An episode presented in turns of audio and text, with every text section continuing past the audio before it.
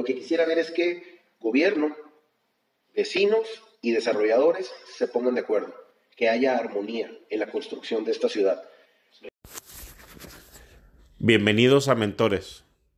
Este es el episodio número 2 del podcast. Thank God it's Monday. El día de hoy nos acompaña Héctor Bustamante de Bustamante Realty Group. Héctor es un líder en la región en el tema de comercialización de bienes raíces. Se ha dedicado en los últimos años a promover Tijuana en el interior del país, atrayendo a grandes desarrolladores a Tijuana y la región. Héctor nos comparte su historia, cómo creció dentro de la industria y cuáles son los temas pendientes de la ciudad para que Tijuana siga siendo lo que hoy es, una ciudad atractiva para la inversión mexicana y extranjera. Y como el nombre del podcast lo dice, mentores, y es uno de los mentores que yo tengo de cabecera en el tema de bienes raíces. Cuando he tenido alguna duda y he ocupado algún consejo, Héctor ha estado, la verdad, muy abierto y disponible a, platicar conmigo y a darme sus puntos de vista. Entonces, la verdad es un gran honor tenerlo como invitado y pues me gustaría, Héctor, que te presentes y nos platiques un poco o mucho de ti y me gustaría empezar como en los cómics, ¿no? ¿Cuál es el origen de Héctor Bustamante? ¿De dónde viene? Este, ¿Qué nos quieres compartir? Bueno, eh, muchas gracias Rafa por la invitación. Encantado de compartir con ustedes poquito de mis ideas.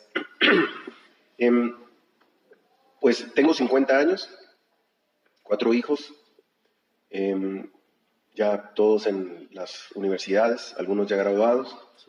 Y en el negocio de bienes raíces tengo ya un poquito más de 15 años. El origen es, creo que tiene que ver con mi origen como vendedor. A mí eh, no me fue muy bien en la escuela, de hecho no tengo carrera. De hecho, ya he comentado, ¿no? Me corrieron literal de cinco prepas. Entonces, pues tengo cinco prepas, así que estoy muy preparado, ¿no? En ese em, yo creo que mi, mi, formación académica tuvo mucho que ver con, pues, cursos, diplomados, eh, programas de entrenamiento. Y aunque no fui oficialmente a la carrera, a la universidad, nunca he dejado de estudiar. A mí me fascina estarme constantemente preparando, ¿no? Y creo que todo eh, parte desde que me tocó fundar la Comisión de Empresarios Jóvenes, cuando tenía 20 años aquí en Tijuana. La Comisión de Empresarios Jóvenes de la Coparmex. El primer presidente. Eh, y como presidente me tocó mucho tener relación con empresarios en aquel entonces, pues los más exitosos aquí en Tijuana, que los invitábamos a dar charlas, nos invitaban a conocer sus empresas. En cierta forma ellos eran mis mentores. Hicimos una alianza con el TEC de Monterrey y a los, todos los integrantes de la Comisión de Empresarios Jóvenes nos dieron diplomados que en aquel entonces costaban 70 mil pesos y nos dieron en 5 mil pesos y en pagos de 500 pesos mensuales, ¿no? Algo así. Wow. Sí, conseguimos muy buenos subsidios. Hicimos alianzas con Nacional Financiera, eh, hicimos, eh, teníamos cursos de doctrina y de filosofía de responsabilidad social, porque la Coparmex lo que tiene es que es un organismo que promueve la empresa libre pero responsable, socialmente responsable. Y que eso, de eso parte toda mi filosofía como empresario. Yo nunca he tenido un trabajo, o sea, nunca he tenido un sueldo, nunca he tenido un lugar en donde llegar a punchar una tarjeta. Siempre he sido independiente, he tenido negocios o siempre he participado como vendedor y comisionista. Yo creo que mi primer trabajo más formal fue trabajar en una fábrica de marcos que se llama Chapel de México, ah, con Roberto Corona, que Acá es, hasta la fecha es mi gurú. Exactamente, ahí en las 5 y 10. Entré como vendedor de marcos, ahí exportaba el marcos a Estados Unidos. Yo entré como vendedor y terminé pues como prácticamente como gerente de ventas. Eh, recuerdo que a los 25 años yo ya traía ingresos de 100 mil dólares anuales en comisiones. ¿no? Pues, sí, siempre las ventas fue lo mío. Me tocó después echar a andar un negocio de cuadros, el de servicio del mercado, que mi plan era una, hacer una franquicia de ello. ¿no?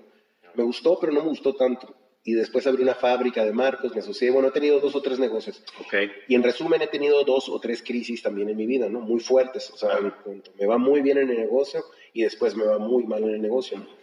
Eh, crisis que te hacen totalmente cambiar tu estructura de cómo piensas, como todo lo que te comportas y tus, todas tus creencias de, de trabajo, ¿no?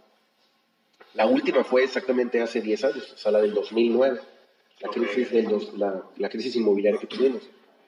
Eh, entonces yo te puedo decir que toda mi vida he estado vendiendo. Cuando descubro el negocio de bienes raíces, me enamoro inmediatamente porque me doy cuenta que es exactamente lo mismo vender una casa o un edificio que vender un celular o una bicicleta. el, el, proceso es el mismo, este, nada más el producto es diferente, ¿no?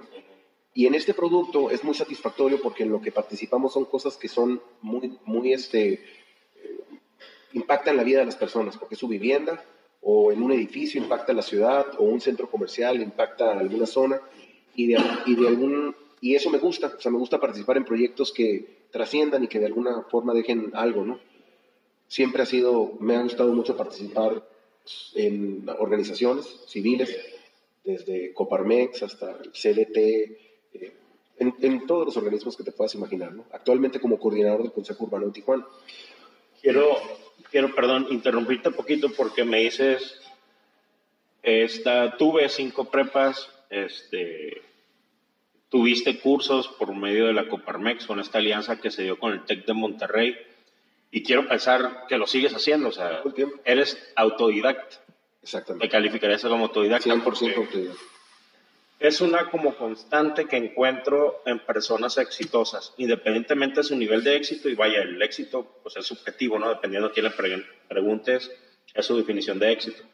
Pero a esas personas exitosas en su rama, yo eso he identificado, que son autodidactas, no se esperan a que llegue un curso, no se esperan a que alguien llegue y les diga, aquí están los pasos a seguir para llegar a ser exitoso, ¿no?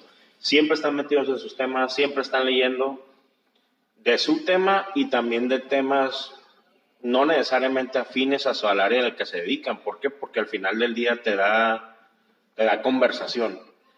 y siendo vendedor, creo que esa es una de las herramientas más fuertes que puedes tener, porque antes de entrar en tema llegas a una cita y platicas 5 o 10 minutos de todo menos del tema y luego ya entras en materia, ¿no?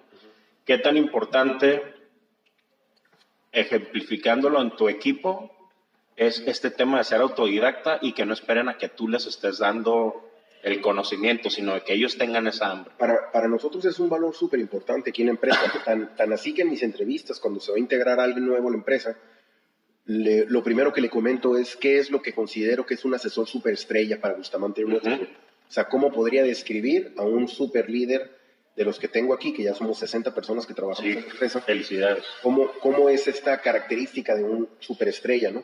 Y el primer punto es que es automotivado y el segundo es que es autodidacta. Automotivado, ¿por qué? Porque yo no creo en la, en la motivación en esa motivación que alguien te tiene que dar para que tú estés feliz y contento y emocionado, ¿no? Yo creo que la motivación debe de salir de adentro porque no puedes tú poner tu estado de ánimo en las manos de un tercero que tú no controlas. Si ese tercero llega a faltar, tú te puedes desmotivar. Entonces siempre vas a estar buscando algo con que motivarte. Y eso es muy común en los vendedores que no son tan exitosos. Siempre están tomando cursos de motivación, leen libros de motivación, van a meterse a estos grupos en donde cantan y bailan y brincan y todo para poder motivarse, ¿no? Yo creo totalmente en lo opuesto. O sea, yo creo que la motivación es algo que tú traes adentro y que tiene que ver con tu seguridad, con tu confianza. Y la confianza te le da toda tu experiencia, toda tu trayectoria, tus fracasos, todos los tropiezos que supiste superar. Te van haciendo cada vez más fuerte y te hacen más seguro. Entonces, cuando llega una adversidad, tú prácticamente no la ves como una adversidad, lo ves como parte de tu trabajo, de tu día a día. Y ya lo tomas con mucho más calma, ¿no? Y el, y el autodidacta, eso es la parte de automotivado. Automotivado. Inclusive en alguna ocasión uno de mis asesores, hace ya muchos años, hace como 12 años, ¿no? Llega y me dice, Héctor, hace mucho que no nos motivas, necesito que motives, ¿no? Yo volteo y le digo, ¿sabes qué? Necesitas motivación, vete a Órgano Gold o a Mary Kay. Estoy feliz y Allá sí te van a motivar, aquí no. Saludos, César Muñoz.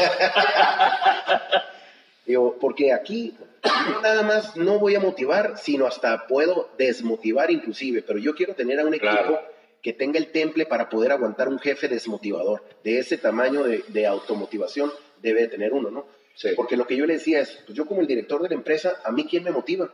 O sea, ¿quién es el quien llega y me dice, hey, vas muy bien, o échale ganas, o esto y el otro? Nadie, o sea, yo todos los días me tengo que ver en el espejo y decir, pues tú puedes y ya, ¿no? O sea, es una cuestión de decisión personal. Y el ser autodidacta es una segunda característica de quienes integran esta empresa y es algo también muy personal, porque creo que todo el tiempo debemos estar nutriéndonos de nuevos conocimientos, no nada más para poder establecer temas de conversación que sí ayudan mucho, sino para poder generar un ecosistema nuevo en tu vida. O sea, el, eh, acabo de terminar de leer el libro de, Outliers, que son personas sobresalientes. Y me, me, quedó claro algo que a lo mejor yo ya entendía, pero pues en el libro lo ponen... No lo habías conceptualizado. Somos lo que comemos, ¿verdad? Igual somos lo que leemos, y somos lo que vemos, y somos con quien platicamos, y toda nuestra formación tiene que ver con el conocimiento que le vamos metiéndole en nuestra cabeza, ¿no? Correcto. Entonces, si viajas y ves, lo que estábamos platicando hace ratito, si viajas y ves diferentes entornos, si ves diferentes edificios, urbanismo, culturas, paisajes, enriquece. te enriquece y de alguna forma ya forma parte de ti, ya no se te hace algo nuevo y distinto, ya lo conoces. Sí, de acuerdo. Entonces, cuando se presenta una ocasión ya en tu entorno que aplicas todo lo que aprendiste y lo aterrizas ya en tu entorno local, ¿no? Entonces, hoy en día están súper disponibles en todos lados cursos de todo tipo, libros, podcasts, este, programas, viajes, todo lo que tú te puedas imaginar para poder prepararte y estar creciendo, ¿no? Y el mundo va muy rápido, o sea, también los cambios son súper rápidos, todo está cambiando y tienes que estar al día, ¿no? Sí. Porque en este negocio es un negocio en donde lo más importante es generar confianza en quien va a tratar contigo. Porque las compras inmobiliarias de vivienda, por ejemplo, las haces una o dos veces en tu vida. Y a quien le vas a pedir un consejo va a ser a alguien a quien tú consideres que en realidad es un experto. Correcto. Y para poder tú posicionarte como un experto, tienes que tener las respuestas a todo, a todo absolutamente, ¿no? Y lo que quiere decir es que tienes que estar vigente y enterado de todo. Entonces, sí, el ser autodidacta considero que es una característica bien importante, no nada más para el negocio, sino en la vida en general. La vida. Tienes que estar curioso todo el tiempo. Sí, de acuerdo. Fíjate que ahorita que comentas la parte de que está la información a la mano de todos. Un, maestro y mentor que tengo, saludos al profesor Felipe de Jesús, dice, el tema es que ya debemos de pasar de la era de la información a la era de la formación, porque tenemos estando en la era de la información ya muchos años. Y la cosa es de que hay mucha gente todavía que no aprovecha esa información. Entonces debemos de pasar de la era de la información a la era de la formación, de tal manera de que aproveches todos esos recursos, ¿no? Y hay un ejemplo que muchas personas ponen, o me ha tocado escucharlo varias veces, es de que de, qué te sirve un Ferrari si no sabes manejarlo. ¿De qué te sirve ese gran motor? O sea, toda la tecnología que tienes si no sabes usarlo, ¿no? Entonces yo creo que eso va como de la mano. Eh, me comentabas que pasas por diferentes emprendimientos, diferentes ciclos en tu vida donde estuviste arriba, estuviste abajo y luego te encuentras con bienes raíces, ¿no? Que es algo que yo me lo encontré hace ya ratito y hubo un tiempo que me retiré de bienes raíces y duré año y medio y regresé porque en realidad es algo que a mí me gusta mucho porque tiene, implica muchas cosas, muchos conocimientos, platicas con gente de todo tipo. Eh, cuando estuve en una empresa desarrolladora de bienes raíces aquí en Tijuana, me daban carrilla algunos compañeros porque, pues de repente que las comiditas con los clientes y no sé qué, ¿no? Y me decían, oye, ¿y con Jacqueline cuándo vas a ir a comer? Jacqueline es una clienta a la que le renté 500 o 1000 metros cuadrados, no me acuerdo, y tiene una lonchera de comida estilo sinaloense. La señora ahorita debe tener 15, 16 años en el área de Santa Fe y vende Muchísimo. Le va muy, muy bien. Entonces, cuando me querían como dar carrilla, me decía, oye, ¿y Jacqueline? ¿Cómo está Jacqueline, tu super cliente? Y pues sí, o sea, Jacqueline y, a mí me enseñó ciertas cosas porque la señora es muy buena para negociar, es muy dura, ¿no? Pudiera decir, oye, pues es un terreno, pues ¿qué tanto puedes negociar? Pero en realidad tiene su estilo para negociar. Y obviamente representando a la empresa con la que estaba, pues me tocó lidiar con clientes de muy alto nivel, empresas que tienen presencia a nivel mundial y te enseñan otras cosas. Yo creo que es de lo más enriquecedor de bienes raíces. Me gustaría que nos platicaras, ok, ya eh, te encuentras con bienes raíces y cómo ha sido el proceso de encontrarte con bienes raíces a tener los, los 60 asesores que tienes ahorita, ¿no? Que pues no es fácil lograr porque ahorita hablabas de la automotivación y el autodidacta. Y yo creo que es uno de los grandes bemoles que tenemos los, los vendedores, vendas celulares o vendas lo que vendas, porque casi siempre sí buscamos a ese quien nos venga y nos acuda y esa motivación te, dura unos meses y luego otra vez te tienen que motivar, ¿no? si no aprendes a automotivarte. ¿Cómo ha sido ese proceso para decir, me gustan bien las raíces y llegar ahorita a lo que es BRG? Em, bueno, cuando yo tenía, eh, ah, en el 2004, o 3 por allá, hace como 16 años, ya 17, mm, yo estaba trabajando en el, negocio de cuadros, una tienda de servicio del marcador en el hipódromo, y me iba muy bien durante mucho tiempo, pero después me pasó algo que le pasa a muchos microempresarios. Tuve familia, tenía tres hijos, entonces el costo de mi familia, de las escuelas privadas y de la recreación y la hipoteca y los carros y todo, no era suficiente lo que ganaba yo en una microempresa para poder tener una vida como la que quería tener. ¿no? Entonces, poco a poco eh, me fui endeudando y al ratito pues me aventé como un año o dos años en crisis en donde estuvo todo muy apretado.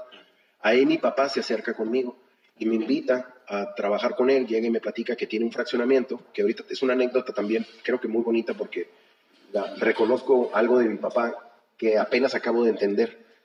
Cuando, cuando me invita, yo soy una persona muy orgullosa, ¿no? O sea, tengo, eh, mi problema es exceso de confianza. Yo diría, si tengo un defecto, ese es, ¿no? Que puede caer a veces en arrogancia, ¿no? O en, soberbia, no sé, una, o sea, te pasas de, de confiado y crees que puedes todo, ¿no? Entonces, en aquel entonces, mi papá llega y me dice, tengo un fraccionamiento nuevo y necesito que me ayudes porque está muy grande para mí y necesito, que me apoyes como gerente. Y pues en ese entonces no me estaba yendo muy bien. Le planteo, ok, nada más que yo no quiero ser empleado, quiero trabajar bajo comisión, nada más que necesito que me compres un carro a cuenta de comisión y que me empieces a adelantar tanto semanalmente a cuenta de comisión. Entonces, aunque no era empleado, pues de todas maneras me dio, eh, me hicimos un paquete para que me pudiera salir de mi negocio e ir a trabajar con él.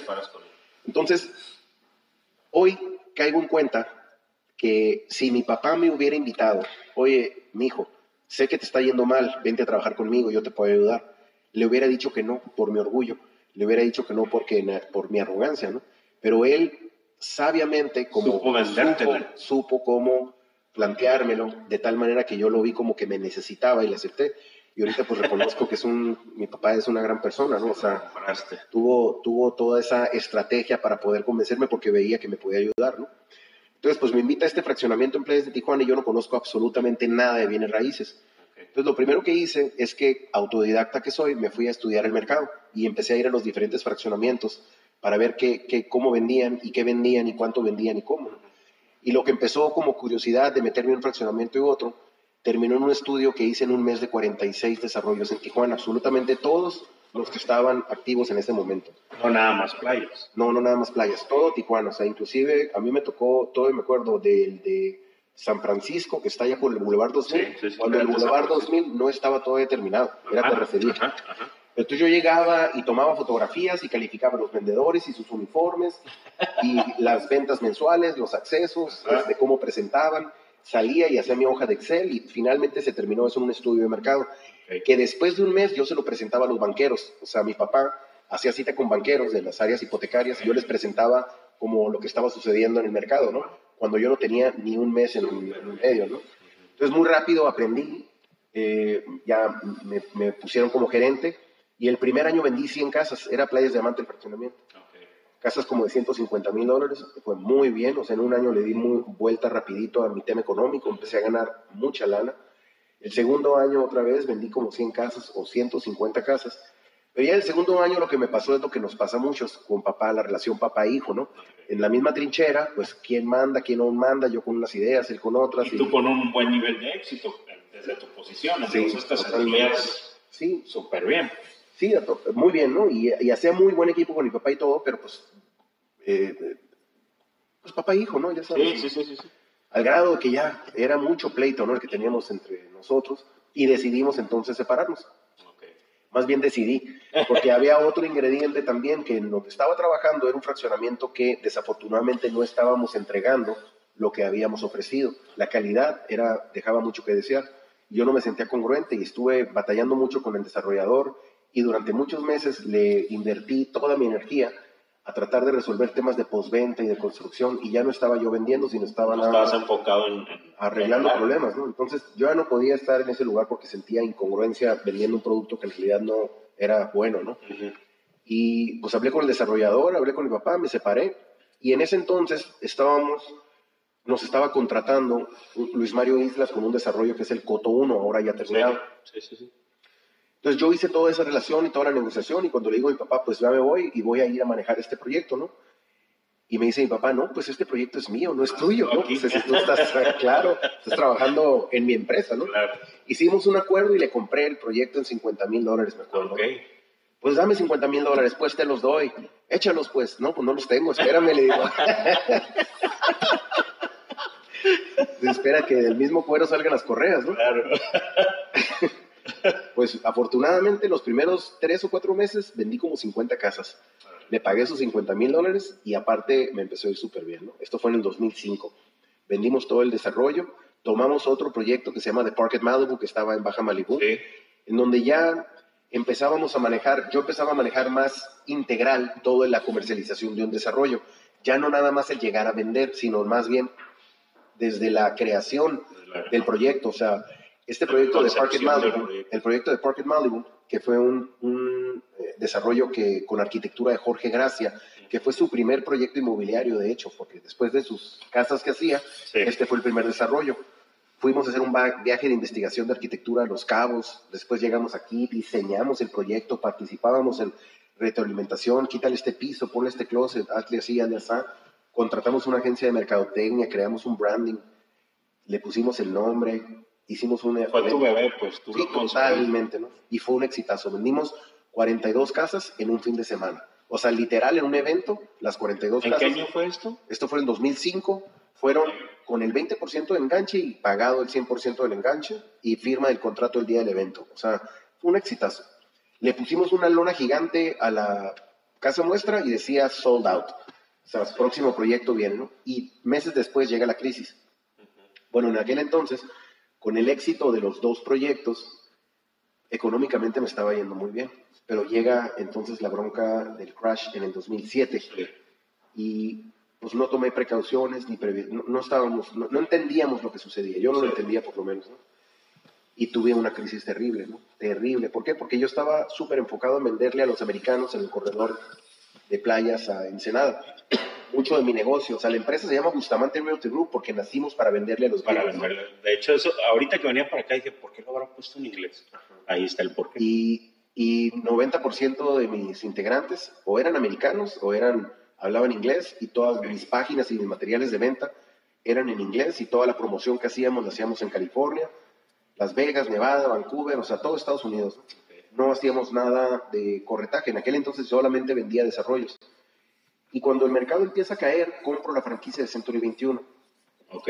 Y me convierto en Century 21, se transforma la empresa, con la idea de tener una marca que fuera más atractiva para los americanos, que la pudieran reconocer y les generara, confianza. Entonces, mi lógica era que si llegaban a Baja California, veían un letrero de Century 21, pues les iba a generar mucho más confianza que ver un letrero de Group, ¿no? Y ahí es donde aprendí el negocio del corretaje. Me fui a todos los congresos de Century 21, que por cierto en aquel entonces era la franquicia más grande de todo México, con más de mil asesores. Estos congresos eran unos, no, perdón, no mil asesores, miles de asesores. Más bien en un congreso iban mil asesores a un congreso. Y había mucha capacitación, entrenamiento, cursos de todo tipo. Y otra vez fueron dos años de estar aprendiendo un nuevo negocio que es el de las ventas de las casas o propiedades individuales, porque yo estaba acostumbrado nada más a vender desarrollos.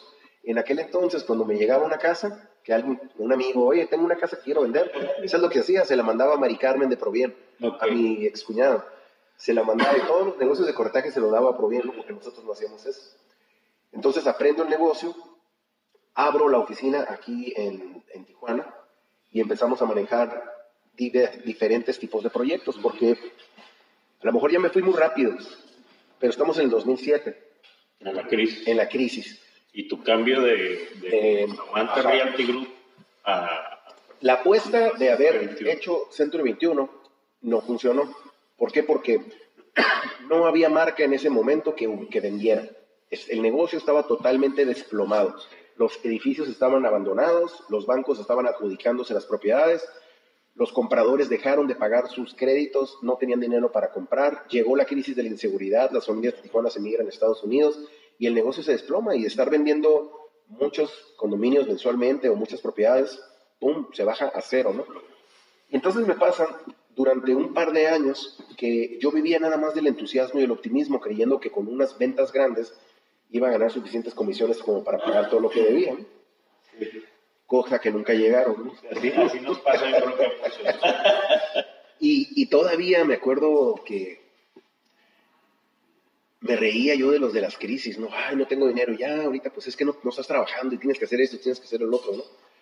En alguna ocasión le iba a vender tres terrenos a un desarrollador de Monterrey y el desarrollador canceló su visita a Tijuana por el tema de inseguridad. Nunca se dio ese trato, nunca pude vender. Y me di cuenta, ahí más que nunca, el éxito de mi negocio estaba muy ligado a la percepción de lo que los empresarios en México tuvieran sobre Tijuana. Porque si veían mal a la ciudad, pues no iban a venir a invertir. Los locales tampoco iban a seguir con su dinero guardado en bancos o bajo el colchón, porque en Tijuana hay muchísimo dinero, pero es dinero que a veces no se invertía. En ese momento no se estaba invirtiendo, perdón. Entonces, a partir de ahí como que cambiamos todo el chip de la empresa. Eh,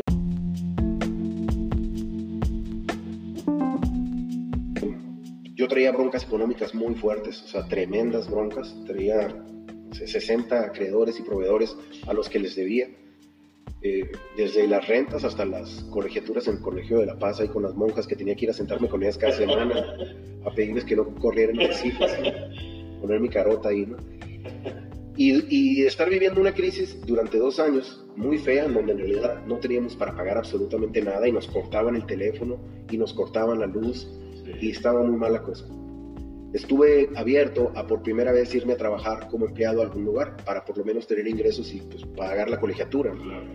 Pero era tanto lo que debía que no había trabajo que me iba a pagar para que para salir. Y no es mi onda, pues o sea, yo no quería perjudicar a nadie. Todo lo que debía era porque pues me había ido mal en los negocios, no, no, no por dolo, y no quisiera. No, y tampoco despilfarrando, ni viajando, ni nada. O sea, siempre he sido tranquilo en ese sentido. Entonces, lo que hice fue que hice un plan anticrisis. 2000, diciembre del 2009, puse por escrito todas las acciones que iba a tomar para poder salir de la crisis. Y le iba a dar a ese plan anticrisis seis meses o un año máximo. Si veía que el camino iba enderezándose, entonces iba a seguirle y si no, iba a buscar trabajo. Entonces el primer punto del plan de crisis es que dejé la franquicia de Century 21 porque me costaba, cada mes tenía que pagar regalías y eh, mantenimientos y todo y me estaba endeudando. Entonces regresé a hacer Bustamante Realty Group, diciembre del 2009.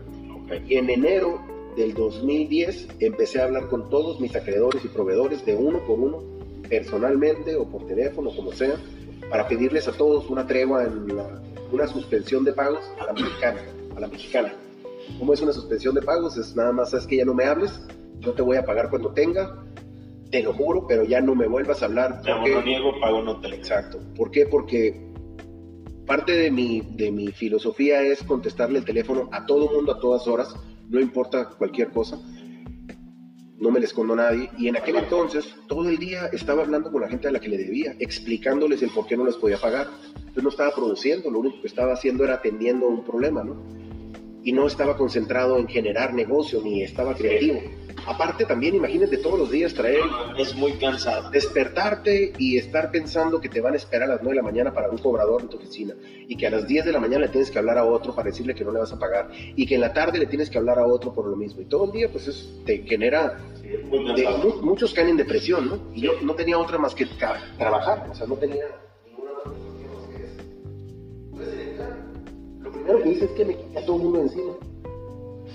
Tuve muchos que me dijeron que era un cínico, un tramposo, un ratero, un par de demandas.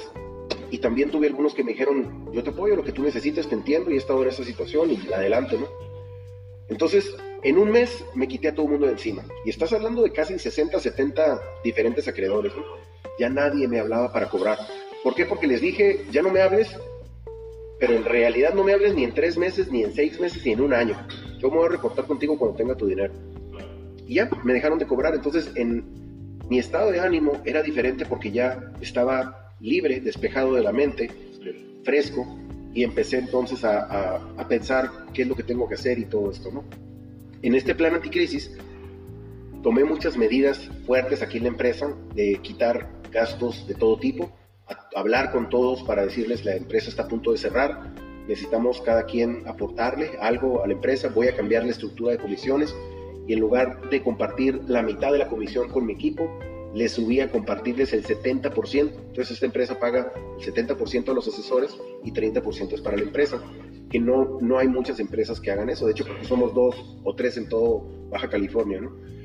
Eh, ¿Por qué? Porque pues, lo que yo considero es que mi equipo son empresarios y, y, y, ese 30% que aportan es prácticamente lo que pagarían teniendo su propio negocio. Entonces, ¿para qué van a querer tener su propio negocio cuando aquí tienen una trinchera que tiene todo y que van a ganar prácticamente lo mismo? ¿no? Entonces, reordeno toda esa parte, empiezo a hacer varias medidas y lo más importante de todo es que me doy cuenta que todas las empresas estaban en crisis y cuando me doy cuenta también de que había mucho vendedor muy fregón, sin trinchera, porque sus negocios estaban mal, pero no dejaban de ser buenos vendedores, ¿no? Y en lo, así en lo particular recuerdo uno que era el Antonio Inclán porque él trabajaba en Remax en Rosarito. Alguien como el Toño Inclán. Cuando estaba pensando eso, Rafa, neta, estaba en el semáforo del hipódromo, volteo al lado y está el Toño Inclán en el estacionamiento. Eh, eh, eh, al lado de mí, pues en el carro, ¿no? Bajo la ventana, Toño, ¿qué onda? ¿Cómo estás? ¿Qué pasó? Y me dice, te iba a buscar. Pues no, no es cierto. Le digo, ¿sabes qué? Yo también estaba pensando en ti, pues sígueme, vámonos a la oficina. Y nos venimos aquí a la oficina. qué chistoso. Entonces ya le platiqué toda esta idea que traía de, de hacer, armar una trinchera de superestrellas. Ahí, ¿sabes qué? Puro gallo como tú. Eh, vamos a hacer un grupito muy selecto, pero de vendedores súper bien experimentados bajo estas políticas y estas reglas. Y, y cómo ves, ¿no? Y le encantó la idea porque en Rosarito no había nada de negocio y él estaba en Rosarito. Entonces se vino para acá Igual que Toño, al ratito entró Mari Carmen Encinas, Maru Calero, eh, Genaro Valladolid, y empezaron a entrar otro tipo de asesores diferentes a los que tenía antes, ¿no? Porque en el tiempo del desánimo éramos aproximadamente 20 personas en la empresa, de las cuales la mayoría, si no es que todas, no se estaba yendo mal económicamente. Entonces había, había un muy mal ánimo se sentaban afuera en el barandal a fumar un cigarro para platicar las broncas que traían. Sí, ay, no me alcanza para pagar mi colegiatura y no puedo pagar mi hipoteca y no sé qué. Y eran puros ¿no? Cuando hago este cambio, a todo el mundo le quito sueldos, teléfonos, prestaciones, Nextel celular, todo lo que te puedas imaginar, adelantos a cuenta de comisión. Nada, ni tarjetas de presentación, o sea, literal, todos tienen que pagar tarjeta.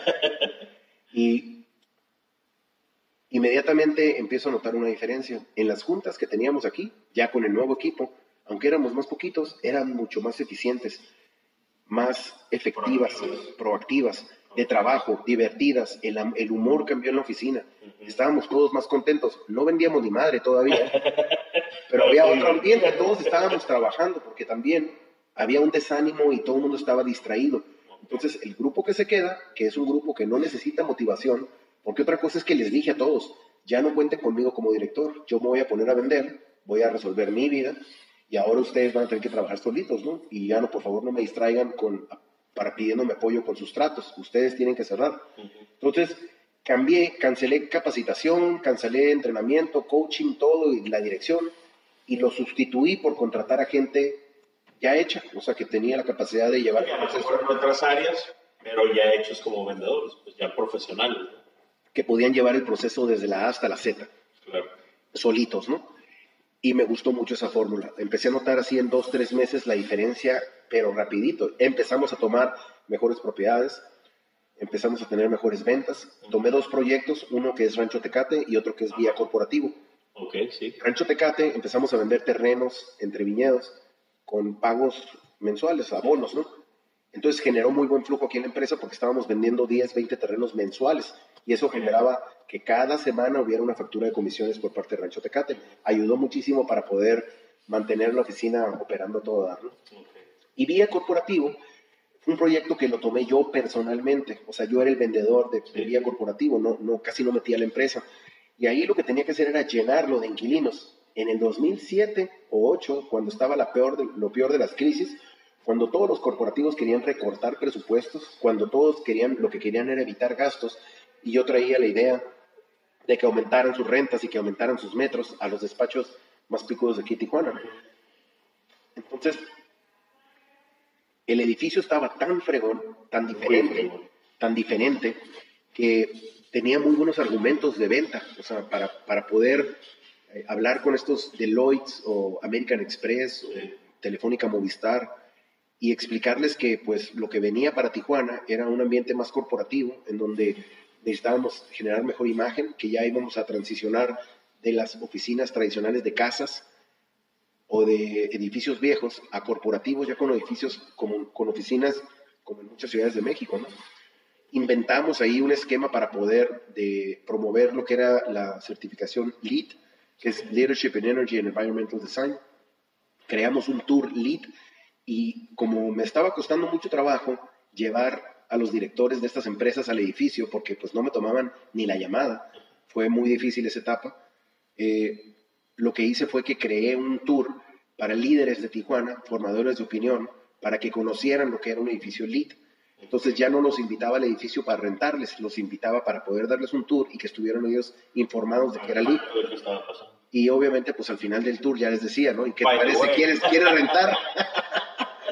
Pues lo hice como con 100 empresarios aquí de Tijuana y después de un año, año y medio se llenó todo el edificio. Todo el edificio lo, lo, llenamos al 100. Muy exitoso fue ese proyecto y económicamente me fue muy bien. Ahí trabajé con todo el equipo de Seika, que siempre se portaron súper bien con nosotros también, bien intensos, bien profesionales, o sea, fue mucha calidad todo lo que se hizo ahí. Entonces, pues ya estábamos como en el 2011, 2000, sí, a principios del 2011, con esta nueva filosofía y empecé a abonar a la deuda que tenía, a mis 60 acreedores en el 2011. En el 2010 no aboné nada todavía. Me tardé un año en empezar a abonar y terminé de pagar todo como en un año y medio. O sea, para finales del 2012 yo no le debía absolutamente nada a nadie, ni un pene, nada. Pagué cuentas que me tenían incobrables, le, le pagué a gente que ni se acordaba que les debía yo tenía que sacar las facturas para decirle, mira, esto es lo que debía. Y absolutamente todas las deudas se pagaron, ¿no? Ahorita eso a la empresa le ha dado mucha fortaleza, ¿no? Tanto el equipo interno que se sintió muy orgulloso de una empresa que fue seria y que cumplió con sus compromisos, con todo y que se tardó tiempo, porque también pagué miles, miles de intereses y penalidades y lo que sea. Este, y también con todos los proveedores que pues nos tienen mucha confianza porque saben que en las buenas o en las malas vamos a responder ¿no? para cualquier compromiso que tengamos. Y desde entonces, lo más importante ha sido seguir sumando aquí a la empresa a estos asesores superestrellas. Y creo que cuando llegamos otra vez a 20, 30, 40 asesores, pero ya puro gallo, es donde la empresa floreció. Floreció ¿por qué? Porque se hace ya una dinámica exponencial en donde todos se convierten en los embajadores de la marca y pues la presencia es más grande. En aquel entonces muchas inmobiliarias cerraron en los tiempos de las crisis, muchísimas, nos quedamos muy poquitos. Entonces el pastel nos lo repartíamos entre muy poquitos y nuestro porcentaje de participación creció mucho. Teníamos el 30, 40% de porcentaje. En un momento nada más le faltaba a la hora que entrabas a San Isidro, Tijuana se vende posa renta por Bustamante, porque sí tenías presencia Totalmente, por todos lados. Y aunque era chico el pastel, teníamos una muy buena tajada de ese pastel. Ahora, 10 años después, tenemos el mismo tamaño de tajada, pero con un pastel gigantote, ¿no? Que es un boom inmobiliario que estamos viviendo. Entonces, te podría decir que después de, del 2010, 11, 12 y 13, que todo marchó muy bien, viene una nueva etapa para la empresa, que es en donde ya nos salimos de Tijuana y empezamos a buscar a inversionistas de afuera, a desarrolladores. Empecé a asistir a congresos, a México, grandes de, desarrolladores inmobiliarios, a ver estos macro proyectos. Me acuerdo la primera vez que conocí Reforma 222, me enamoré del concepto, aparte me tocó la explicación del arquitecto Teodoro González, que lo que proponía era que de las calles te pudieras meter en un centro comercial sin que hubiera puertas, sino que se integrara la comunidad. Y es donde empieza toda esta filosofía y me empieza a dar vueltas en la cabeza que el tema del urbanismo es igual de importante que el tema inmobiliario, ¿no? porque en aquel entonces no había desarrollo inmobiliario, aquí en Tijuana nadie estaba haciendo proyectos. En 2012 es cuando salen tres proyectos al mismo tiempo, Casa de Campo, Horizonte y Cumbres 4470. Los tres proyectos se venden muy bien y pues se le abren los ojos a los desarrolladores de que hay demanda, ¿no? Como se dejaron de construir en Tijuana durante cinco años, se acumuló la demanda. Entonces no teníamos oferta de producto, se necesitaban condominios, ¿no? El día de hoy seguimos con sobredemanda. O sea, tenemos, aunque pareciera que ya hay demasiados condominios, hace falta todavía mucho más proyectos porque sigue habiendo más demanda de la, demanda actual. ¿no? Y en este estar viajando a México, pues nos empezamos a sentar en la mesa con desarrolladores gigantes, los big shots, ¿no? que construyen ciudades prácticamente, ¿no? a vender Tijuana, ya no a vender un terreno ni a vender un proyecto, sino que ven a invertir en nuestra ciudad. Y Después de, te voy a hablar, por ejemplo, el caso de Milk Investments, que son los que desarrollan Adamant. A ellos, el proyecto yo lo conocí en una exposición y me gustó mucho la torre y fui a buscarlos a México a través de Grupo 4S, que son ahora mis socios. Carlos Muñoz. Carlos Muñoz. Y hablando con eh, los dueños de Adamant, pues les decimos, Tijuana es una ciudad ideal para un Adamant. ¿no? ¿Cómo crees? Allá matan y es un, y es un pueblo y no sé qué. La percepción, ¿no? Y sigue siendo provincia y lo que tú quieras. Vengan a Tijuana y conozcan Tijuana, ¿no? Después de meses vinieron a Tijuana, ¿no? Y les enseñamos todo lo que está pasando en Tijuana. Ahí es donde... Les diste el, tour, pire. Exacto. sí, el tour pire, para los que están escuchando, es que los paseaba solamente por donde estaba el Pire, o sea, las calles bien pavimentadas para que no vieran todos los baches, ¿no? Entonces, pues sí, el Pire. Muchos empezaron a animarse, llegaron dos o tres desarrolladores y Tijuana empezó a ser tema de conversación a nivel nacional en todos los congresos y al ratito pues ya se genera la dinámica que ahorita está sucediendo. Entonces sentimos que formamos nosotros parte de ese granito de arena que aportamos entre muchos, colectivamente promoviendo a Tijuana, ¿no? Fueron aquellos tiempos de Tijuana innovadora. Sí, claro. Fueron aquellos tiempos en donde la industria gastronómica se une y empiezan a hacer campañas de cena en Tijuana y no te vayas a San Diego. y, todos nos empezamos a gremiar. Es cuando los cholos eh, suben a primera. Suben a primera. Y se empieza a generar esta identidad tijuanense. Sí. Con un grito, yo amo a Tijuana. O sea, vivimos un momento. Sí, la, la, crisis definitivamente nos hizo superarnos, hermanarnos. Resilientes, ¿no? Como. Resilientes, ¿no? Y y pues desde entonces, desde el 2012, nuestra, desde el 2010 de hecho, nuestra empresa ha crecido anualmente entre el 20 y el 30% cada año. Y este último año crecimos el 40%. Wow. Este, nuestros, nuestro negocio está dividido en tres, que son desarrollos, comercial y corretaje residencial. Y los ingresos están muy equilibrados, 33% más o menos de cada división. Y en cada división está muy dividido también el ingreso entre muchos proyectos. O sea, en desarrollo tenemos 14 proyectos que estamos representando. En vivienda, pues a lo mejor tenemos como 150 propiedades. Y en comercio, pues tenemos plazas comerciales, edificios de oficinas y todo esto, ¿no? Entonces, el, la, la, situación de la empresa hoy en día es muy buena porque está muy diversificado su ingreso.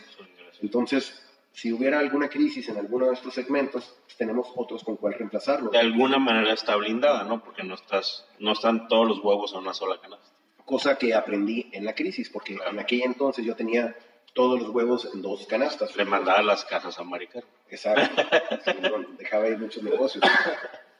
Entonces, pues la historia es que desde entonces nos ha ido muy bien, ¿no? Gracias a simple y sencillamente el equipo que tenemos. O sea, aquí puro gallo, este, trabajan aquí en la empresa muchos integrantes que, a mí me cuesta mucho trabajo estar al nivel de ellos, o sea, de su exigencia de profesionalismo.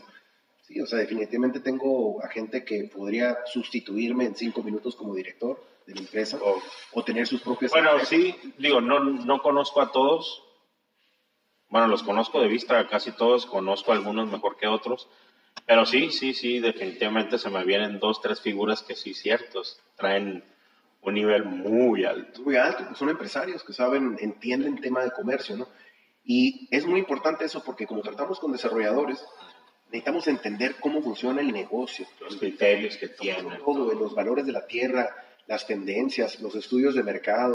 Eh, en, en, nuestra industria, nuestros ciclos son de 5 a 7 años.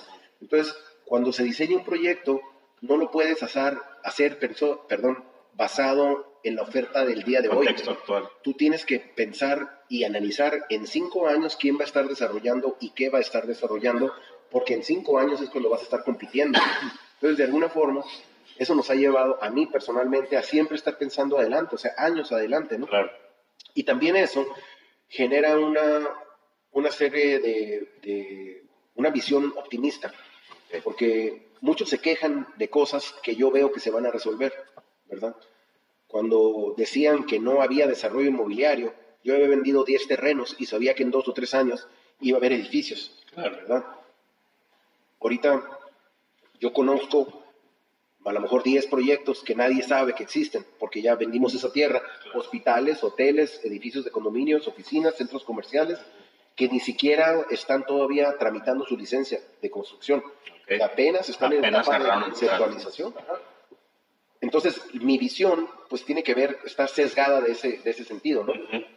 Ayer en una plática me dijeron que pues yo veía todo color de rosa y que traía una visión muy optimista, pero que no era real, ¿no? Y a lo mejor para quien me lo dijo no era real porque pues trae diferente enfoque porque ve diferentes cosas. Yo estoy Tiene viendo una diferente película. información. Tiene diferente información. Ajá, yo estoy viendo la película de otra forma. ¿no? Sí. Em, y pues así es como llegamos aquí al momento, ¿no? 60 integrantes eh, manejando muchos de los mejores proyectos aquí en Tijuana, conceptualizando desde el principio. Y el tema más importante que es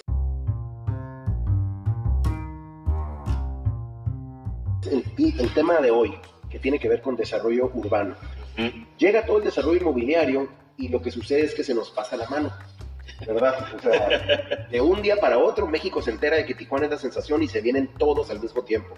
Entonces ves grúas por toda la ciudad y eso empieza a generar un ánimo negativo hacia la población Sí.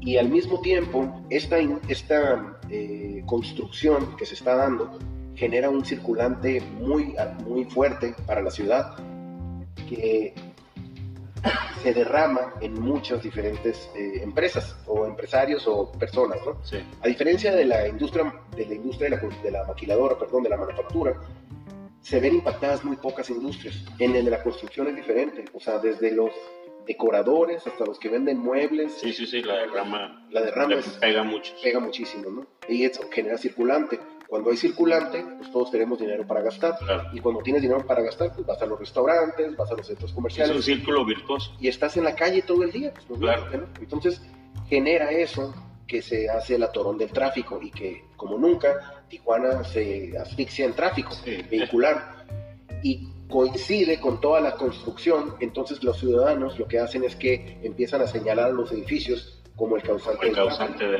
pero nada que ver, no tiene que ver, o sea, los edificios en sí no causan tráfico, lo que causa tráfico es el comercio.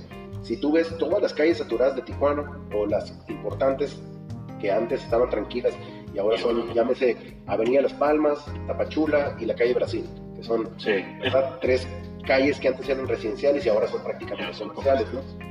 Tienen escuelas de danza, tienen barecitos, tienen comercio, tienen café, que son los que generan el tráfico. Las escuelas, en la- todas las escuelas privadas en las colonias generan muchísimo tráfico. Sí. Las mamás que llevan y recogen a los niños, o sea, muchísimo tráfico, ¿no? Eh, en Tijuana tenemos un problema de exceso de automóviles. Es la ciudad que per cápita tiene más autos de todo México. Es la ciudad que tiene el trayecto más largo entre la vivienda y el trabajo de todo, de la, la segunda, Sí, el segundo trayecto. Y eso provoca, a- aparte también el transporte público, pues es del peor de México o de los peores de México. Y todo esto, pues se hizo la tormenta perfecta y ahorita estamos viviendo en un, en un tema de, de una negativa hacia el desarrollo, ¿no? Sí. Por parte de algunos supuestos vecinos que dicen que están defendiendo los intereses. Sí. Lo digo así porque, mira, te voy a poner un ejemplo, ¿no? En una junta, en donde tuvimos una junta con el alcalde, en esa junta a mí me señaló y me dijo, yo no sé quién les dio permiso a los de Adamant para construir enfrente de galerías, pero ese proyecto no se debió construir ahí. Están el haciendo... Alcalde actual, el alcalde ya pronto ajá, Juan Manuel Gastelum próximamente a salir, exacto. Y en esta junta que íbamos a platicar de temas de no sé qué, sale ese tema y le- lo que yo le contesto es, este edificio va a ayudar a quitar el tráfico, porque a diferencia de todos los que estamos en esta mesa, que tenemos que usar el auto para ir al cine, para ir al banco, para ir al mercado, los que vivan en Adaman nada más van a caminar, cruzar la calle y van a evitar usar el auto. Y ahorita, ya que el edificio está funcionando, tiene 200 residentes, todos ya viviendo ahí, jamás ves tráfico ahí, no se No. nota y no se siente, nunca fue tema. El tema era el nodo de la 20 de noviembre que no se terminaba y por eso se generaba todo ese congestionamiento, ¿no? Entonces, para mí ese es un, un muy buen ejemplo de que para solucionar el problema del tráfico necesitamos densificar todos, eh, juntarnos para poder tener trabajo cerca de la vivienda y dejar de usar el automóvil. Tenemos que resolver el tema del transporte público, o sea, bien, en forma, o sea, echarle muchas ganas a eso, y, y inhibir el uso del auto. O sea, inhibir el uso del auto, por ejemplo, con estacionamientos caros, quitando reglamentación de construcción en donde tengas que hacer estacionamientos a fuerza. Em, De hecho, en la Ciudad de México, perdón, creo que ya, ya autorizaron, ¿no? Y ya no tienes que meter cajones de estacionamiento. en zona centro de la Ciudad de México ya ah, ah, hicieron un reglamento donde no tienes que hacer estacionamiento. ¿Por qué? Porque al final de cuentas el auto es para los ricos y los pobres andan en el camión. Y el camión es lo que más caro sale, lo que más tarda y de lo que menos hay oferta. Entonces, ¿quiénes son los grandes afectados de esto? Pues la gente que menos recursos tiene. Si resolvemos el tema del transporte público, vamos a ayudar a los más vulnerables, a que tengan mejor calidad de vida. Entonces, no se me hace justo que algunos pidan estacionamiento gratis. O sea, el rico quiere estacionamiento gratis para su carro, que está causando que todos los demás estemos en caos aquí en Tijuana. Que es un carro que ocupa tres cajones de estacionamiento. El de tu casa, el del centro comercial y el de tu trabajo. ¿no? Exacto. Entonces, Y que son lo usa una metros- sola persona. una sola persona. Son muchos metros cuadrados. Bueno, pues lo que mide el cajón por tres, este, por todos los carros que hay. Y, y bueno, yo ahorita que dices de, de las diferentes, por ejemplo, la Brasil, la Tapachula y Las Palmas, ¿no? Yo tengo dos, tres años viviendo en la Cacho, rentando en la Cacho. Viví en Santa Fe. Entonces, era un via crucis salir de Santa Fe en la mañana, era un via crucis regresar a Santa Fe, porque mis movimientos, pues aún y cuando la oficina del grupo, donde estaba antes, pues, está cerca de Santa Fe, pero tenía que bajar mucho a la zona arriba. Entonces era todo un tema. Me cambio por una oportunidad que me salió ahí de rentar una casita a la Cacho y no sabes el todo el estrés que me quité encima. Los niños están en la escuela en la Cacho. En la Cacho tengo como, no sé, seis, siete opciones de cafés como para ir a platicar con un cliente. Hay buenos restaurantes. Y si tengo una cita, por ejemplo, aquí en zona arriba, como contigo, ahorita llegué en Uber y hice 15, 20 minutos. Entonces es cuando dices la parte esta que comentabas también, tenemos que acer- acercar las fuentes de empleo al- al- a, las áreas de, de vivienda, ¿no? Donde está la mano de obra. Y me gustaría tener tu opinión, porque yo tengo una teoría de que hay dos polos, o al menos yo, yo identifico dos polos, donde hace falta fuentes de empleo, que es el área de Santa Fe, ya casi colindando con Rosarito. De hecho, por ahí estuvimos hace tiempo. Sí, claro que sí. Este, ¿Por qué? Porque Santa Fe aprox tiene 100 mil habitantes y para entrar en contexto, Rosarito tiene un poquito menos de 100 mil habitantes. Entonces, Santa Fe pudiera ser otro municipio si habláramos de, de- de nivel de, de población, ¿no? Entonces, ese polo lo identifico y el otro es el área de Natura. Boulevard 2000, ya lo que está más, más cercano a, a Rosarito, que ahí, si mal no recuerdo, tan solo en Natura ahorita debe haber como 50 mil habitantes. Nada más Natura y está rodeado de los desarrollos de Geo y de, de los desarrollos que hizo Urbi. Y ahí no hay fuente de empleo. Entonces, la mayoría de los habitantes, hablando de Natura, pues suben al Parque Industrial Tomás Alva Edison, a Valle Bonito, Parque Industrial Florido, si bien les va, porque si trabajan en la industria, a lo mejor tienen que subir hasta Otay y el trayecto, el tiempo y todo lo que eso implica. Yo creo que son dos puntos que a, mi entender hace falta detonar. ¿Qué opinas tú de esos puntos? Y a lo mejor debe haber otros, ¿no? Eh, pero estoy muy mal o cómo esto No, no, no, no, para nada. Eh, el, el modelo de crecimiento de las ciudades es que estábamos en un modelo en donde se generaban estos suburbios, como playas de Tijuana, como Santa Fe, que son zonas residenciales en donde te sales del estrés de la ciudad para poder vivir más tranquilo. Para descansar. Exacto. Ese modelo no funcionó. No, es, no, es, no funcionó en el mundo, los suburbios. ¿Por qué? Porque hiciste precisamente, te hiciste codependiente del automóvil. Para poder entonces venir a trabajar necesitas hacer ese trayecto largo y tú mismo te obligaste a pasar horas de tu día en el automóvil, perdiendo calidad de vida. Y súmale que en Tijuana pues no tenemos buena planeación y lo que, el tráfico que se genera a la salida de Santa Fe o a la entrada de Boulevard Cuauhtémoc Sur, que entre paréntesis yo crecí también aquí en, en la zona dorada, en el hipódromo, después en el Paraíso eh, y después en Hacienda Aguacaliente. De Hacienda Aguacaliente, hace seis años me fui a vivir a San Antonio del Mar, una, una casa de San Antonio del Mar entonces a mí me tocó vivir tres años de experiencia también de manejar de San Antonio aquí a Zona Río todos los días y pasar por el tráfico de Santa Fe. O sea, lo conozco perfectamente. Ahora, hace tres años me mudé a Zona Centro mi vida cambió. Totalmente. Desde que ya no uso el automóvil casi hasta que salgo las tardes a caminar literal y a disfrutar de la zona centro en todo su sentido, ¿no? O sea, desde los cafés hasta los barecitos y todo esto, ¿no? Entonces, estos modelos de, suburbios no funcionaron porque les faltó el agregado del trabajo, en donde te puedas quedar en el suburbio a trabajar. Y ahí es cuando se convierten ya en subcentros. O sea, un subcentro podría ser la tercera etapa de Zona Río, que para mí es un muy buen ejemplo del desarrollo, como sí debe de ser el desarrollo. Porque en Tijuana lo que sucede, o lo que sucedía tradicionalmente, es que había un cerro y de un día para otro estaba todo poblado por paracaidistas que llegaban ilegalmente a asentarse y pum, de repente tenías ya a 10.000 familias en este cerro viviendo. Entonces, ya que estaban las familias, llegaba el comercio y empezaban a poner sus tienditas en las esquinas y sus abarrotes y mercados sobre rueda y todo el comercio que le dé vida a toda la vivienda de ahí, ¿no? Y una vez que ya está todo eso, entonces van y se pelean con el gobierno para que les pongan infraestructura. Háganme las calles, pónganme mi luz, háganme mi drenaje. Entonces se hace al revés. Y ese es el modelo de casi todo Tijuana. O sea, creció bajo ese caos, ¿no? Sí. Que tiene que ver también con que Tijuana es un imán migratorio y, y, muchísima gente viene a Tijuana. Entonces el, el, gobierno no ha tenido la capacidad de llevar el ritmo de crecimiento en infraestructura de la población que va llegando. O sea, tiene una lógica, ¿no? Sí, sí, sí. No hay presupuesto que alcance para estar haciendo infraestructura de dos hectáreas diarias, diarias, que crece geográficamente la ciudad. Y es que aquí tenemos el tema de la gente que viene del sur de México o sur del continente, ¿no? Últimamente, este, queriendo cruzar a Estados Unidos y por, por X o Y razón se terminan quedando en Tijuana, pero también tenemos la demanda de los paisanos que trabajan en San Diego, que no les alcanza para pagar una renta en Estados Unidos y pues viven en Tijuana teniendo una mejor calidad de vida, ¿no? Entonces, como dices, pues entre que la ciudad crece, todas las ciudades crecen, ¿no?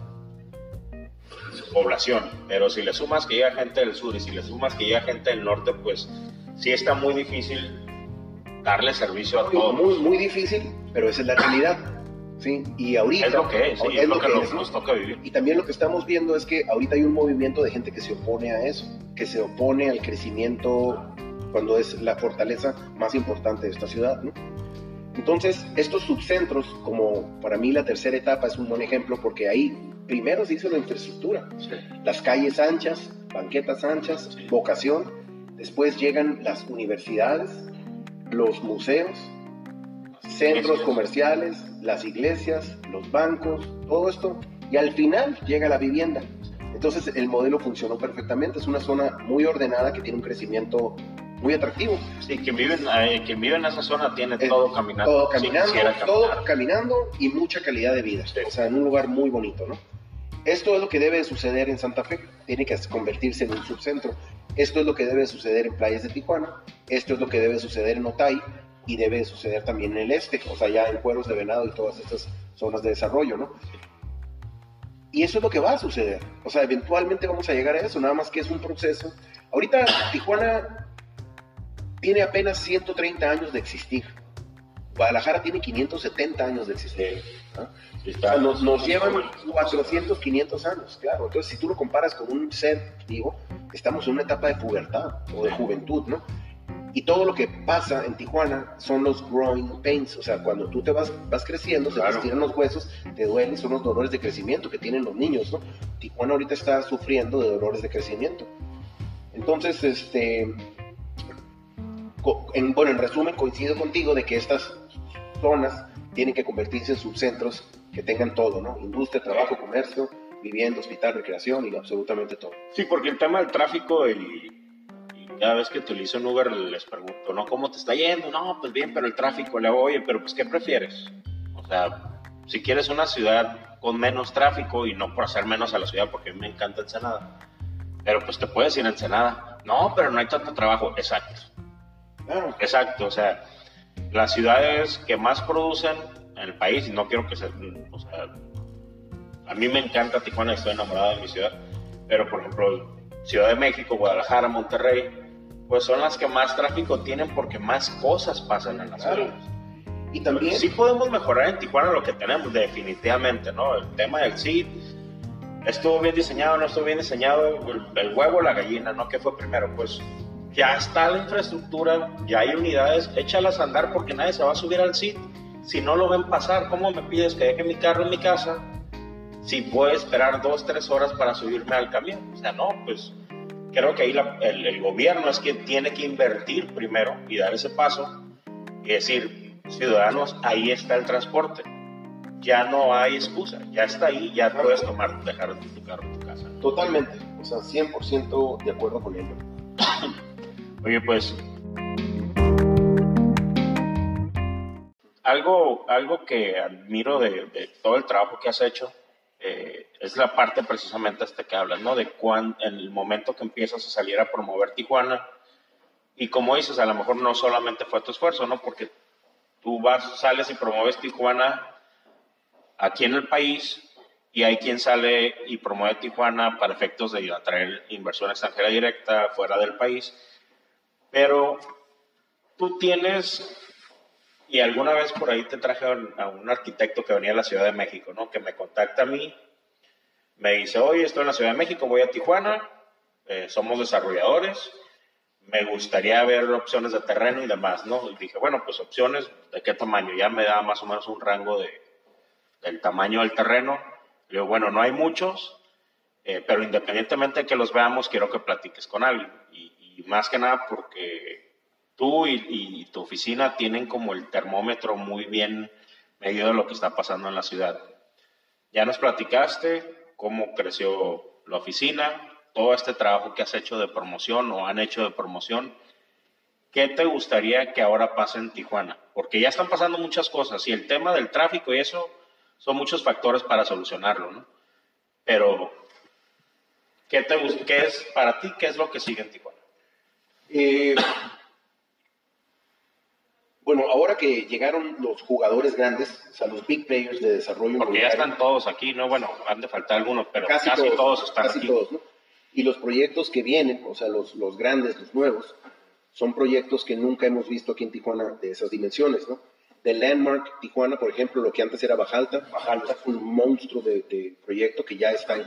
Con un monstruo desarrollador. Con un desarrollador importantísimo en todo México. Y todo esto que está pasando, yo creo que ya el desarrollo inmobiliario ya va a caminar solito. No es necesario ya ir a convencer a desarrolladores de que Tijuana es la tierra prometida, ya lo saben. Además, a muchos les ha ido muy bien aquí en Tijuana. Adamant, que desarrollan en ocho ciudades, perdón, en seis ciudades, Tijuana sigue siendo su mejor plaza, en donde vendieron más rápido y más caro que en todas las ciudades de, México. Que ya ahorita están comercializando precisamente ustedes el segundo El, el segundo en el Coreo y que también ya vamos en 100 vamos a la mitad prácticamente en ventas, ajá. Y, y este, ellos desarrollan en Puebla, en Querétaro, en León, en Mérida y en Tijuana. Y de todas esas plazas, Tijuana sigue siendo la plaza más importante para ellos, ¿no? O sea, la más exitosa. Entonces ya el desarrollo inmobiliario va a caminar solito. Ahorita lo que le tenemos que echar muchas ganas es a el desarrollo urbano para poder soportar este desarrollo inmobiliario y que la ciudad no se genere este caos, ¿no? Necesitamos resolver el tema de movilidad. Yo qué es lo que quisiera ver, dos cosas, así bien puntuales. Primero, lo que quisiera ver es que gobierno, vecinos y desarrolladores se pongan de acuerdo, que haya armonía en la construcción de esta ciudad.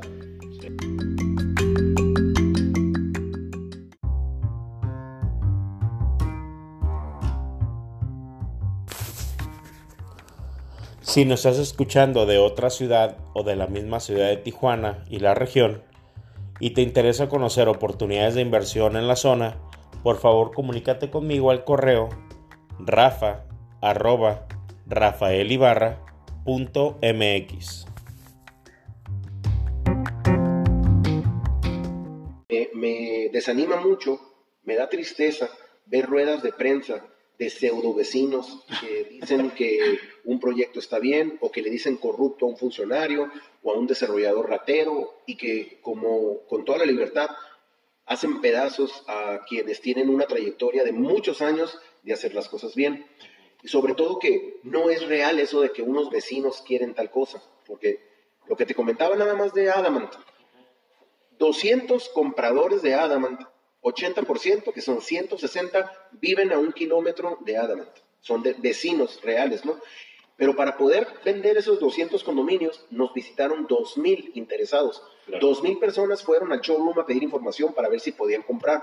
Y de esos fueron 1.700 vecinos. Entonces, cuando dicen los vecinos no quieren, yo digo, ah, caray, y estos 1.700 que sí querían, ¿qué onda? O sea, ¿cuántos son ustedes? ¿no?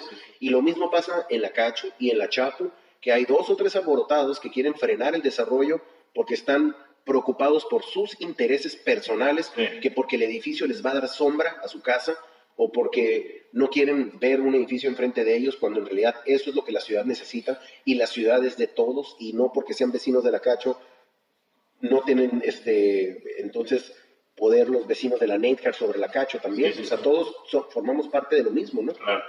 Eh, entonces lo que yo quisiera es ver armonía. Tengo muchas esperanzas de que este nuevo alcalde logre entender que el desarrollo inmobiliario tiene que estimularse, o sea, no nada más, no frenarlo, sino estimularlo para que haya más, pero bien canalizado.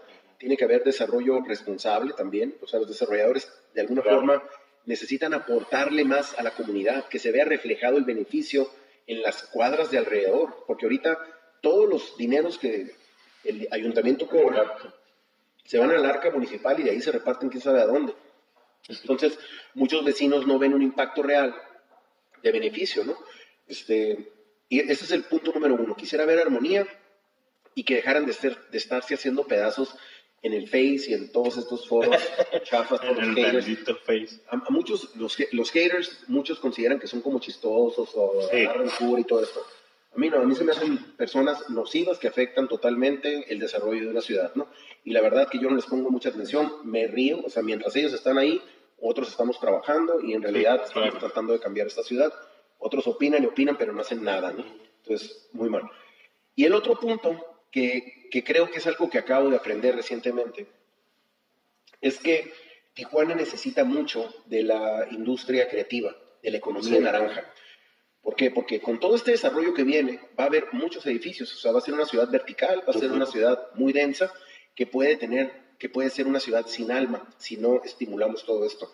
El alma que es, pues todos estos espacios en donde se promueve el arte, el arte en todas sus disciplinas, en la poesía, en la lectura, gastronomía, eh, en, en el teatro, en la música.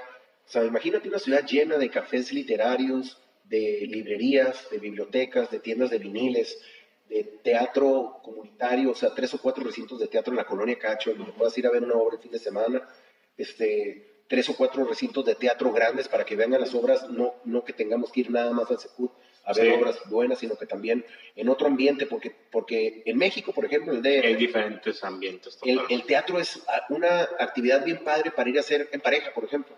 Y aquí como que no se antoja mucho ir en pareja al secut, o sea, es más un tema familiar. Entonces, hay muchos teatros que los teatros inclusive tienen hasta barecitos y cafés que ya lo hacen toda una experiencia, ¿no? Y que eso puede ser bien atractivo para los americanos también.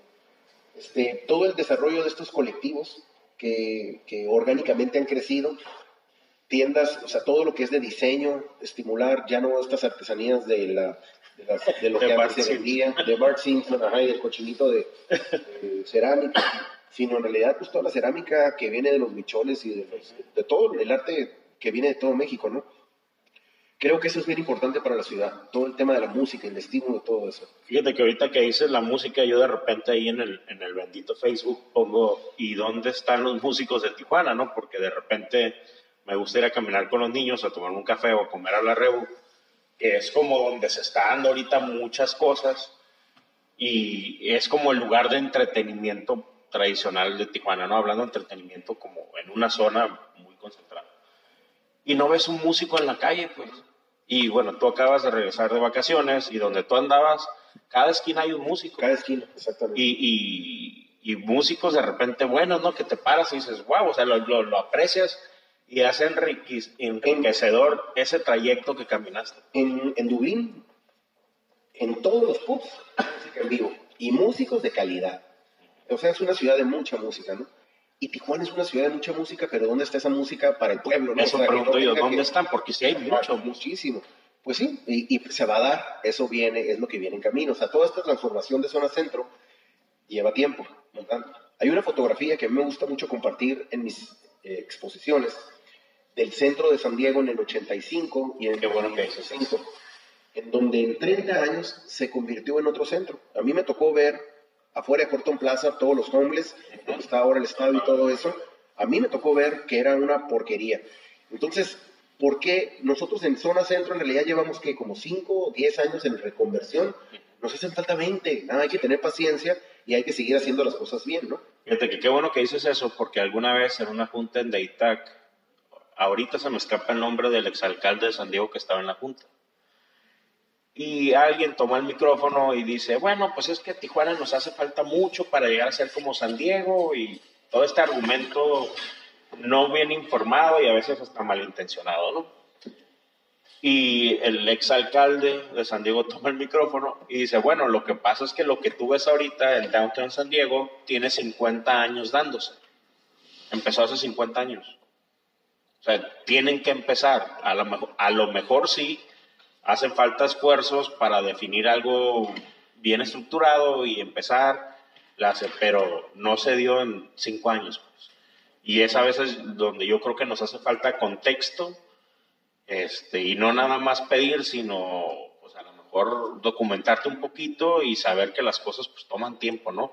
Y más transformaciones como la que, la que se está dando en el centro, que había una esquina que me encantaría que hubiera música, aunque ahorita va a haber obra ahí, es en la de la cuarta, ¿no? Porque afuera de, del café que está en la cuarta y el edificio este que ya se re, re, remodeló en la cuarta, que a mí me gusta mucho, y contra esquina también hay un buen esfuerzo, luego cruzando la calle viene la obra, está muy grande, esa esquina está muy bonita, o va a estar muy bonita, pues. Entonces, música ahí, a mí me encantaría, ¿no? En la 7 definitivamente es otro lugar, por todo lo que está dando en la esquina de la 7, va a marcar muy bien como para que hubiera algo, ¿no? Tenemos el High Alive, que en mi punto de vista debería ser donde debería haber música fuera del High Alive Total, todo el tiempo. Totalmente, pero viste que pusieron una barda. Es, esa es lo que voy. Tendrán sus razones justificadas o no, pero bueno, pero ahí está un espacio al aire libre, ¿no? Está a, en la, más arriba está el, el Café Sanborns y tienen un patio y está, pues yo nunca veo a nadie en el patio. Pues entonces, los músicos de Tijuana yo creo que tienen los espacios, yo creo que es cuestión, y estoy hablando sin conocimiento de causa, ¿no? Porque no sé nada del movimiento de los músicos de Tijuana, pero no los veo. Entonces yo creo que ahí hace sí, falta algo de esfuerzo. Definitivamente hace falta esfuerzo y debería ser. Y fíjate que está bien interesante todo este tema de, de cómo está cambiando el centro y la cacho, ¿no? Y el otro día debatiendo con un grupo de amigos ya un poco mayores que estaban enojados porque la Cacho estaba cambiando a lo que ellos conocían, ¿no? Y ahorita hay una demolición ahí y ya todos se le echaron encima. Ajá. Entonces, lo que yo les pregunté, porque eran más o menos 70, de 70 años ya, 65, 70 años, ¿no? En plan de broma, ¿no? Les pregunté, bueno, ¿y ustedes cuánto tiempo piensan vivir o qué? y pues estábamos muertos de la risa con el tema, ¿no? Si ustedes quieren que la cacho, o sea, ¿cómo va a ser la cacho en 30 años? De entrada, ya a lo mejor ya no vamos a estar aquí. va, ¿A quién le va a tocar vivir en la cacho en 30 años? Y por si no lo saben, todos los milenarios y, los, y la generación Z, o sea, la que viene atrás de la generación, no quieren las casas unifamiliares que ustedes tenían, no quieren vivir en esas casas grandes, de hecho no quieren ni comprar casa, son ciudadanos del mundo, lo que quieren es viajar y van a rentar y no quieren estar, eh, para ellos el patrimonio no es lo que era para nosotros. Para nosotros, a nosotros nos enseñaron en nuestra generación el materialismo, el consumismo, y el tener y la posesión, y queríamos la casa a fuerza y el carro, y que queríamos esto y el otro. Casa con patio, ¿no? Y ahorita eso no les importa a ellos, o sea, ¿no? Es al revés, lo que quieren es no, no estar anclados a un solo lugar, ¿no? Entonces, pues vamos a preparar la cacho como para los que vienen, no como para los que están ahorita, ¿no? O sea, porque esa resistencia. Pero ¿por qué no lo hacemos bien planeado? O sea, ¿por qué no le quitamos carriles a los autos, por ejemplo, y damos mayores banquetas? ¿Por qué no hacemos estaciones de... Y se presta, porque las calles en la Cacho la mayoría son amplias. Totalmente se presta. No, la Cacho puede ser un paraíso peatonal ahorita, en donde esté repleto de cafecitos, con una ondita bien padre. Tenemos que tener mucho cuidado en la reglamentación de los antros y de los bares y de todo esto, que en realidad eso se afecta a la paz y la tranquilidad de una colonia. En Madrid hay una zona de, no me acuerdo cómo se llama, de puros bares, que tú eh, afuera estás de los bares, no escuchas un solo ruidito, nada, pero abres la puerta, entras y abres una segunda puerta y hay una discoteca con un antro gigante adentro, 300 personas, con un escándalo, pero las puertas están selladas. Entonces aquí, ¿por qué permitimos que pongan bocinas afuera los del similares para que a, para bailar ahí con el doctor Cine. O sea, eso sí afecta la paz de una colonia. Los de los pollos, no vas manejando y el de los pollos con todo lo que haga con sus Exacto, exacto. En la queja que tienen ahorita que estaba leyendo ahí de lo del edificio de la Dinamarca, el edificio van a ser 32 condominios y en la parte de abajo hay un local comercial, dos locales comerciales padrísimos en donde se va a convertir en un café para la colonia, un punto de reunión de comunidad. Bien, porque me queda más cerca que los otros cafés. Sí, va a estar bien, bien padre. ¿no? Aparte, ese proyecto va a ser eh, arquitectura ejemplar, así de revista, va a estar publicado, porque traen unos arquitectos y diseñadores de interiores megapicudos de México que van a ser... Es un desarrollador de, es, un, desarrollador de Guadalajara. Y este, pero con un despacho de arquitectura de México. Y, muy bien. Entonces, bueno, pues son temas que a algunos a lo mejor les puede causar eh, ansiedad lo que está sucediendo, pero pues yo veo que todo va por buen camino, ¿no? Eh, pues la verdad, Héctor, ha sido súper, súper amena la plática. Digo, aparte que es un tema que a mí me encanta, ¿no? yo leo mucho de todo esto, de lo que pasa en Monterrey, lo que pasa en Guadalajara. Sigo mucho a Carlos este, Muñoz y ahí todas sus, todo lo que anda haciendo y a otra gente que, que habla mucho de este tema. Pero pues pudiéramos hablar tres horas más y no acabamos. Entonces, yo creo que ya nos entregaste mucho valor a los que nos interesa este tema, a los que nos, a los que nos preocupa Tijuana.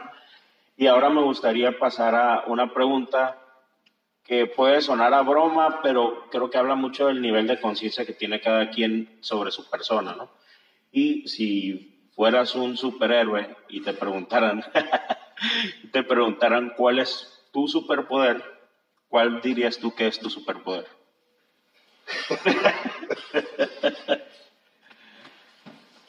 Mm. Yo creo que, pues, eh, tal vez la capacidad de poder eh, persuadir hacia una visión. Y, y, tengo siempre clara una visión de lo que quisiera. Hace mucho tiempo yo vi una película que es What a Wonderful Life. It's a Wonderful Life. Con el Jim Stewart. Es una película blanco y negro que trata de un, eh, un señor que toda su vida quiso viajar, pero por algún azares del destino se tuvo que quedar en el pueblo y nunca pudo viajar. Le pasa una tragedia en donde pierde un dinero y en su desesperación se avienta por un puente porque acaba con su vida. Cuando se avienta por el puente, grita, ojalá y nunca hubiera nacido. Pero se avienta por el puente y lo salva un ángel. Y el ángel que lo salva le dice, te voy a enseñar cómo hubiera sido este pueblo si tú nunca hubieras nacido. Entonces, los últimos minutos, los últimos 15 o 20 minutos de la película, es el mismo pueblo que vimos durante toda la película, pero transformado por él con incidentes de su vida. Por ejemplo, eh, en alguna ocasión estaba jugando con su hermano y su hermano cayó en el hielo, lo salvó, pero si no hubiera estado él, su hermano hubiera muerto. Y su hermano resultó ser piloto, héroe en la guerra de, mundial. Entonces, él, pues la reflexión es de que al haber salvado a su hermano, logró que el piloto ayudara a que la guerra mundial se ganara, ¿no? Y muchos ejemplos de cómo influyó en la vida, en los cambios así de todos, ¿no? Entonces yo siempre he pensado que todos tenemos la capacidad de influir en el cambio de la vida, o sea, en, muchas cosas, ¿no? Y todos nos deberíamos de preguntar de vez en cuando, ¿qué hubiera pasado si yo no hubiera nacido? O sea, ¿qué, qué en realidad hay aquí? obviamente, pues mis hijos, ¿no? Por ejemplo, ¿qué, ¿qué más hay? Aparte de lo más obvio, que si tú no hubieras nacido, no hubiera sucedido. Entonces, a mí me da mucha satisfacción de repente ver edificios que sé que tienen que ver con un convencimiento, una persuadir a un desarrollador de que ese era el lugar adecuado, que esa era la arquitectura que tenía que hacer, que de ese tamaño tenía que ser el proyecto y cuando ya se vea finalizado, pues se ve padre porque dices tú, si yo no hubiera nacido ese edificio no hubiera estado ahí. Entonces, cuando hacemos conciencia de esto, también eso implica una responsabilidad, implica una responsabilidad de siempre estar promoviendo cosas que van a ayudar para poder construir una mejor ciudad. Entonces, tal vez, sí, como superpoder, no sé si sea un superpoder, pero pues, me, gusta mucho esa parte de poder compartir ideas y entusiasmar a la gente y poder motivarlas para que hagan cosas que llevan a, algún lugar. Padre. Que de alguna manera dejas un mejor Tijuana, ¿no? De cuando tú llegaste, ¿no? Por así decirlo.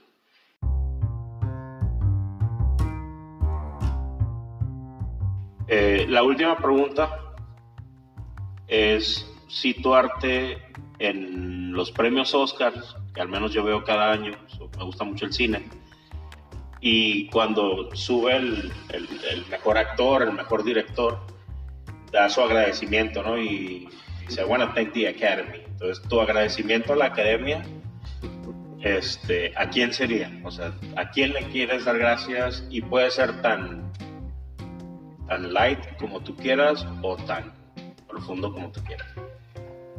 Eh, bueno, el, el súper obvio para mí es, primero que nada, mi papá. Ayer estaba platicando con él de este tema específicamente, que el regalo más importante que siento que mi papá nos dio a todos, nuestros, a todos mis hermanos es que nos hizo muy independientes. O sea, desde chiquitos nos eh, educó para salir adelante en cualquier adversidad y creo que eso a mí me ha ayudado mucho para poder enfrentar las crisis, ¿no? Porque la vida te tira trancazos de, por todos lados, ¿no? Y conozco muchos amigos, parientes, primos, o sea, mucha gente que no supera problemas, no supera crisis y caen en depresiones y caen en, pues, en no tener una vida plena, ¿no? Entonces yo creo que esa parte fue muy importante, ha sido muy importante para mí en todo lo que he hecho, ¿no? Y obviamente pues mi equipo, o sea, yo soy, soy fan de mi equipo.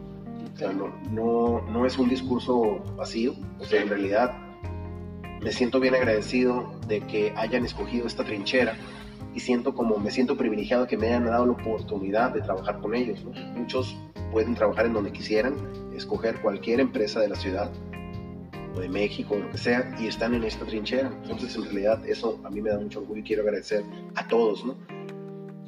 Me siento como pavo real cuando los veo chambeando y cuando los veo como embajadores y tratando con desarrolladores y vendiéndole a clientes y todos con su ritmo y con su propio estilo. Sí. Es algo bien padre para mí. Entonces, pues mi equipo y, mi papá. Perfecto. Héctor, pues la verdad, te digo, eh, estas pláticas me encantan. Este, yo creo que nos entregaste bastante valor y a quien le interesa el tema de bienes raíces, eh, yo creo que por ahí hay algunas joyas muy, muy interesantes en tu plática. Hay temas, obviamente, que resolver en Tijuana, pero creo que es mucho más lo bueno que está pasando en Tijuana que lo malo que pudiera tener, ¿no? Aunque hay que resolver lo malo para que se pasen más cosas buenas. Pues no me queda más que agradecerte la oportunidad, tu tiempo y siempre la apertura de, esa mentoría, ¿no? Que por ahí de repente te hablo, Héctor, ¿y tú cómo le harías aquí? Y a ver, mejor háblame, Sabes que creo que ahorita mucho lo platicamos es un poquito, pues, mi historia, ¿no? Mi historia personal. Pero cuando gustes podemos hacer un podcast específicamente que tenga que ver con temas de negocio, cómo De hecho, vender, sí. cómo exclusivar, cómo convencer, cómo presentar. Sí, Tengo sí. una charla que es la alineación de las estrellas, que me encanta Ok. el tema. De hecho, sí te tomo la palabra porque eh, hay, yo, bueno, tú conoces y yo conozco mucha gente que está en este tema de bienes raíces y de repente siento como que nos hace falta visión a todo lo que se puede llegar a hacer y visión para vender Tijuana, ¿no? Porque a veces nos encasillamos en, en casas y, y- y- y no le sumas el valor agregado que es la ciudad, ¿no? Entonces sí, sí te tomo la palabra para hacer algo más enfocado en el negocio y el tema de promover Tijuana, ¿no? Que eso me encanta. Sí, Tenemos muchas cosas que presumir. muy bien. Pues muchísimas gracias, Héctor. Encantado. Gracias por la invitación.